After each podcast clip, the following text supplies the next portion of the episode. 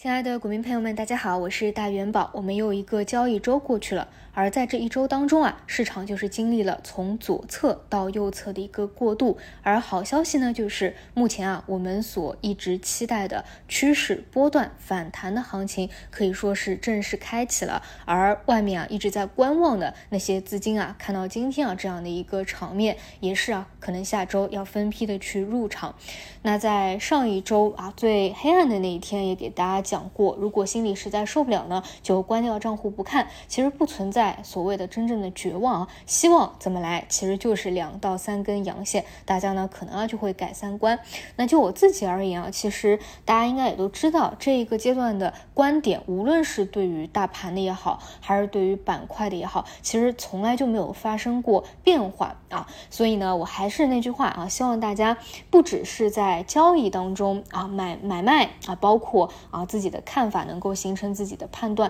其实最重要的还是心态的问题。毕竟呢，我们在股市当中并不是只做几个月啊、几年。如果你要长久的交易下去啊，这就是一个人生长期主义的实践。毕竟呢，如果你在股市中啊，真的能够啊有一定的盈利，或者是小亏小赚，其实你是会长久的在资本市场上下去的。除非两个极端啊，你要么真的是亏多了，一直做不好这个事情；要么呢，你真的实现财富自由了。那你才可能啊去远离股票市场，否则呢，你就是一个长期在资本市场里要去打滚的，无论是基金啊、ETF 啊、股票也好，所以啊，一定要去保持好自己一个平静和理智的心态。那么就这一轮趋势波段反弹的高度，我今天中午有第一次给大家讲我的一个想法啊，就是我觉得年线还是过不去的，因为还是把它判断为趋势波段的反弹，并没有基本面根本性的一个改善，哪怕现在市场。上每天有各种所谓的传言，但是呢，当我们看到官方的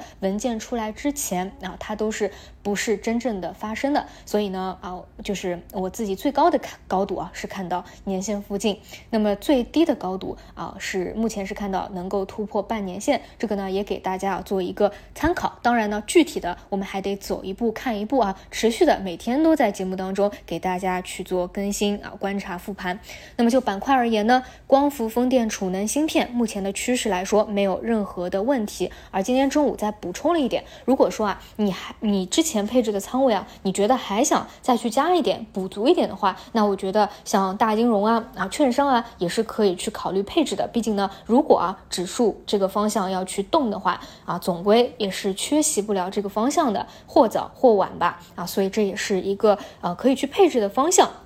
那么在周末呢，我还会给大家出一期啊节目，然后周末的节目是想给大家去详细的聊一下我对于开放线这个问题的看法啊，也欢迎大家到时候来听。那么今天盘面呢，其实啊从涨停家数来看啊，可以看到其实不多，对吧？因为今天动的都是权重，小票呢其实没怎么动啊，今天就是一个权重搭台的一个行情啊，但是。是有用的啊，是非常有用的，因为有效的突破了嘛，到了一个右侧的阶段，那么千军万马都在下周会来相会，所以呢，大家在这个位置啊，真的是没有必要焦虑啊。其实上周也是一直这么讲的，就真的是不要去恐慌啊，没有这个必要的。哪怕从轮动的角度来说啊，很多的方向啊都是有轮动到，比如说之前其实很多人问这个白酒啊，虽然我已经好久没有看啊，但是也是跟大家讲啊，哪怕你被套牢了，也一定要去忍耐，等一个趋势波段的。反弹，不然就是一点性价比都没有的，好吧？这个就是今天想给大家去聊的啊。最后呢，再说一下心态管理的一个问题啊。其实，在我看来，在股市当中或者生活当中啊，你要养成一个比较平静的心态啊，嗯，它不是容易做到的，不是说你努力克制就能够做到的。关键还是要在多多经历。就比如我刚开始做股票的时候啊，可能比大家更夸张，因为我是大学在做的。嘛，大家可能已经是上班了，那就是说我那个时候有很多的时间嘛，有大把的时间，所以其实就是会四小时啊。时刻时时刻刻盯着自己的一个持仓，它的一个涨跌波动，涨了一个点、两个点，跌了一个点、两个点，都会有非常强烈的一个心情的起伏。再加上因为年轻嘛，所以肯定是会有这样心态起伏的。但是只有当你真正多经历了啊，你而且多试错了，而且对股票市场真正的有了自己的一个理解，你才可能真正的保持平静理智的一个心态，并不是从一开始就能够做到的啊。任何事情都是这样的。如果说啊，大家从啊二零二一年两月份啊，我那个时候刚在这个平台上做节目嘛，也是第一次的这个尝试。如果你是从去年啊听我的节目到今年的，应该也会发现，哪怕就我做节目啊，我的这个心态管理上也是有了一个很大的进步。我非常清晰的记得啊，在我去年啊刚做节目的时候，当我第一次啊遇到一些啊负面的评论、差评，或者说嗯一些比较带有情绪化的评论的时候啊，也不瞒大家说，我当时呢还哭了啊，还哭了好几个小时都忍不住，因为在我过去的生活中啊，其实没有遇到过这样的经历的，因为也从来不在网上冲浪，不在网上发言嘛，然后就平时的工作生活啊，其实不可能遇到这样的一个情绪化的言论，或者说有人给我什么负面评价的，所以呢，第一次遇到都都是管理不好的。但是呢，经过啊长时间的哎接触理解啊，其实这种情绪它都是会烟消云散的，你会回归于理智与平静。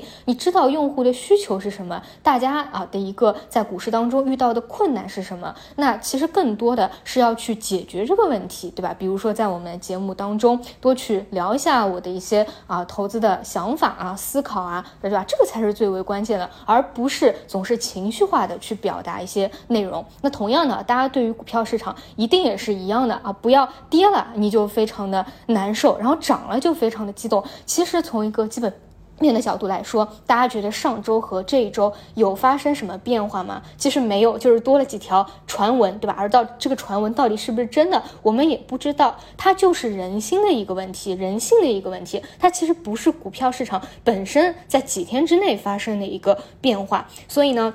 也是希望大家啊，在这个股票市场里面，经过长时间的历练和经历，能够知道什么东西是重要的，什么东西是不重要的，以及最关键的啊，到最后啊，还是要自己有独立判断的能力啊，坚定自己内心的一个判断。当然呢，也要跟走势啊相匹配啊，就不要去死扛啊，去自负的坚定自己错误的一个想法。但但是最关键的呢，是也不要人云亦云啊。去做那种墙头草啊，那就没什么太大的意思了。那么今天晚上呢，我是打算啊再看一部以前非常喜欢的电影，叫做《肖申克的救赎》啊。为什么？因为今天的行情呢，让我就想起了当中的一句话，说希望啊是美好的，也许是人间至善。而美好的事物，它是永不消逝的。其实啊，股票市场从来不存在绝望的，因为涨多了它总会跌，跌多了总归会涨，它就是一个周期和轮回的问题。所以啊，其实啊，大家只要能够在